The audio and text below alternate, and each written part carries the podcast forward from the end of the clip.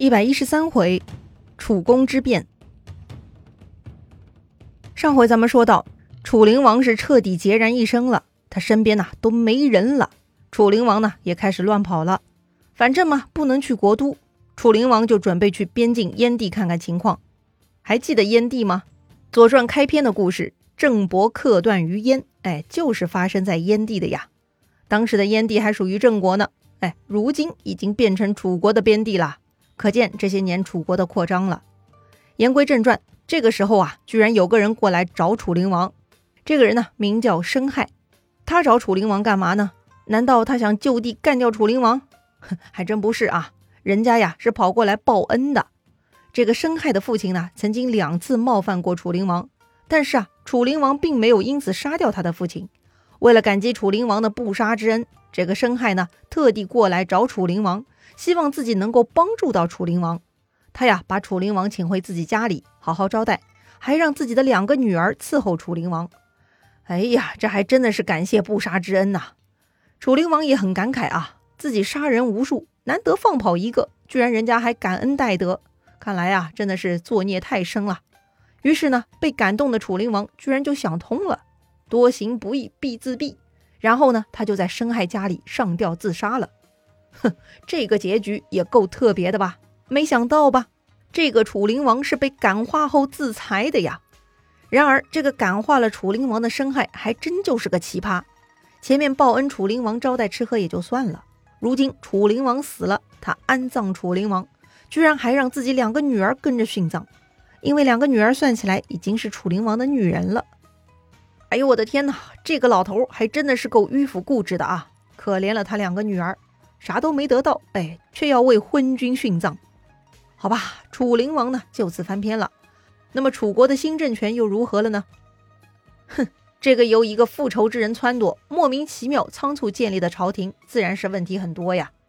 表面上呢是老三公子比得到了王位，成为楚出王，但实际上掌权的就是司马契疾，而那个始作俑者关从对楚国的报复呢还没有停止。他逼死楚灵王呢，还不能满足他的复仇之心，他呢还想挑起更多楚国的内乱，所以啊，关从就接着去煽动楚出王，说呀，司马契疾手握大权，严重威胁大王的王位啊，这种人留下来就是祸患呐，得赶紧除掉才好。但是呢，楚出王不忍心，哎，要不是武帝识大体，自己也当不上楚王，所以呢，他没有同意关从。哦，一看楚出王这副优柔寡断的死样，关从就知道这个家伙一定会死在司马契疾手里的。所以啊，关从立刻转头，他又跑去跟着司马契疾，哎，就准备谋划干掉没用的楚出王了。很快呢，他们就动手了。突然间，楚国的郢都啊，就流言四起，说楚灵王带兵杀回来了，大家都要小心被秋后算账啊。这话呢，搞得人心惶惶啊。毕竟楚灵王曾经是很凶蛮的。如果真的被他成功打回来，大家的死相会很难看呐。楚出王和他的令尹子西呢都很害怕。这个时候，司马契疾派大夫曼成然呢跑去向楚出王他们报信，说呀：“不好了，不好了，大王已经杀回来了，国人已经把司马契疾给杀死了，他们马上就要攻到这儿了，您赶紧做好安排，以免受到耻辱。”众人的愤怒就像水火一样不可遏制，没有办法了。他这话啥意思呀？哎，意思就是楚灵王来势凶猛，无敌的契机已经被杀了。估计呢，楚出王和子熙也一定没有好下场的。所谓让他们早做安排，免受耻辱，其实呢，就是暗示他们应该自己了结啊。话虽如此，楚出王呢还是有些犹豫的。但是啊，他们那个武帝司马契疾呢？派了一波又一波的人跑去皇宫报告进展，哎，烘托紧张气氛，让这个楚出王啊误以为楚灵王真的打回来了。最后呢，不明真相的楚出王和他的四弟子熙呢，还真的就自杀了。哎，说到这里，咱们都明白了啊，那个楚灵王早就走投无路自杀了。所谓楚灵王带兵杀回来的假消息呢，就是司马契疾放出来的，目的呢，就是为了吓唬三哥楚出王的。没想到楚出王还真是足够菜。他不断听假消息，没有能力甄别，可见楚出王啊是真的不能胜任王位呀。其实呢，对于楚出王的失败，左传》上啊专门有一段文字，借晋国大臣的对话做过分析啊，也是很精辟。咱们呢也来了解一下。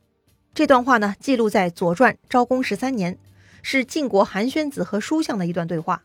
韩宣子呢就是韩起，是晋悼公时期的执政官韩厥的儿子。书相嘛就是杨蛇溪，前面也介绍过他啊，他呢是晋国的智囊人物。那么晋国的大臣们为啥会这么了解楚国的国事呢？因为啊，那个当上楚楚王的公子比呢，原本就在晋国当人质。当时呢，关从准备搞事儿，他呢假借蔡公去疾的命令，把公子比从晋国引到蔡地的。通常情况下，这种在国外当质子的公子，如果有回国继位的可能性，那么他所在的那个国家也会支持的。早年秦穆公就干过很多这种事儿哈。但是呢，因为关从没有特别请求晋国的帮助，所以呢，晋国也不方便派兵护送，只能默默关心动态。晋国的韩宣子呢，就问叔向了：“楚国公子比会不会成功啊？他能不能当上楚王啊？”叔向呢就分析说了啊，难。为啥呢？叔向啊有一套夺取政权的理论模型，他认为啊需要解决五个问题才有机会，而楚国公子比呢是有欠缺的。具体来说啊，第一，他没有贤才。确实啊，这个楚国公子比在晋国呢待了十三年，跟随他的人才能都很普通。第二呢，是有了贤才而没有内应，哎，可不是吗？内应呢，确实是公子比的短板啊，要不然的话，他也不至于完全只能接受到假消息啊。第三，有了内应而没有谋略，公子比缺乏谋略，这一点呢是书相自己观察得出的结论。第四，有了谋略而没有百姓，很明显，公子比人在异乡，他是没有百姓基础的呀。第五，有了百姓而没有德行。公子比在这方面的问题呢，也是从他的日常表现可以看出来啊。因为啊，他在晋国的时候没有特别怀念祖国，所以呢，也可以说他没有德行。因此啊，书相分析这个公子比呢是不会成功的。哎，不得不说啊，这段分析呢是很精辟的。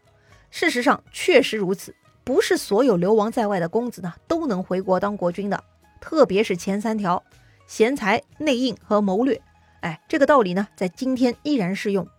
想要做一番事业，人才、人脉、谋略，哎，缺一都难呐。所以啊，忙活半天，到底最终谁是赢家呢？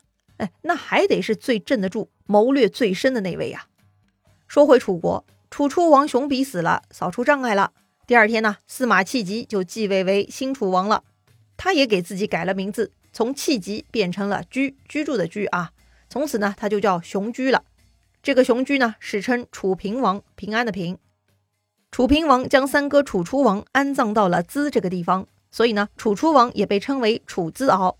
当时楚平王并不知道楚灵王在哪里，于是呢，他搞了一个死囚丢入汉水之中，然后呢，打捞尸体，假装说是楚灵王，然后呢，把那个死囚的尸体给安葬了，以此安定民心。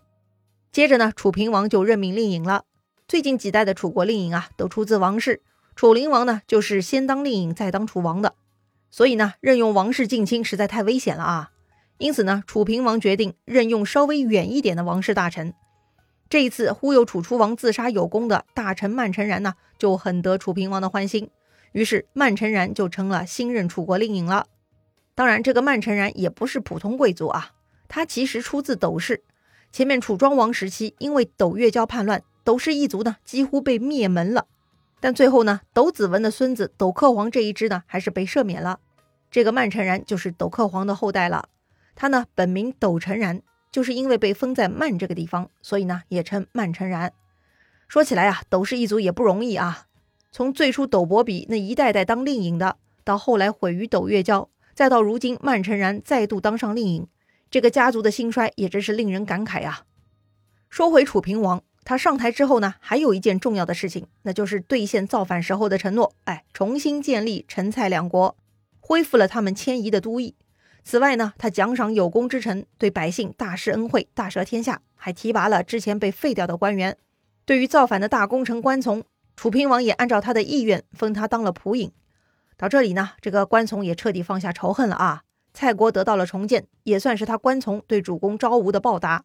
关从呢，从此就安心吃楚国俸禄，安安稳稳过小日子了。而楚平王嘛，就是最大的赢家了。哼，谁也想不到啊！这小时候摸过那块玉璧，最终呢，他还真的当了楚王了。楚平王呢，算是头脑比较好用的楚王，他呀一辈子过得很舒服，但是呢，他却坑了后代。他最大的错误呢，就是任用奸臣费无极。楚平王继位之后，册封了太子建，并且任命武举的儿子武奢为太子太师，费无极为太子少师。作为太子的两位老师，武奢比起费无极呢，更具备才德。所以啊，太子很尊重武奢，却看不上费无极。要说费无极是个奸臣呐，他很有忍耐力。当他发现太子看不上自己，他不但没有为自己的职场前途灰心。反而开始筹谋如何干掉太子和武奢，哼，厉害了吧？要说呀，干掉同僚武奢是可以理解的，但是费无极连太子都要一并做掉，这一点也够狠的吧？确实啊，费无极呢还真是不简单。那么他是怎么做到的呢？首先，这个费无极啊撬掉了太子的婚事，他把原本要嫁给太子的秦国美女公主孟莹送给了楚平王。哎呦，真是下作啊！又搞这种老子抢儿媳妇的破事儿啊！要说呢，楚平王啊，本来也不至于这么干，但是经不住美色诱惑和费无极的劝说，还真就堕落了。楚平王娶了儿媳妇孟莹为夫人，还跟他生下了一个小儿子。这位呢，取名熊珍啊，珍宝的珍，可见楚平王对这小儿子的真爱了啊。也正因为此事，楚平王呢更宠幸费无极了。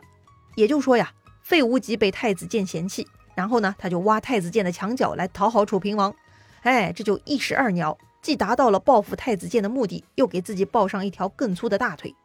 要说费无极是奸臣呢，这点成功他是不满足的。之后呢，他又干出了更过分的事情，给楚国呢埋下了一个巨雷。到底是啥事儿呢？哎，精彩故事啊，下一回咱们接着聊。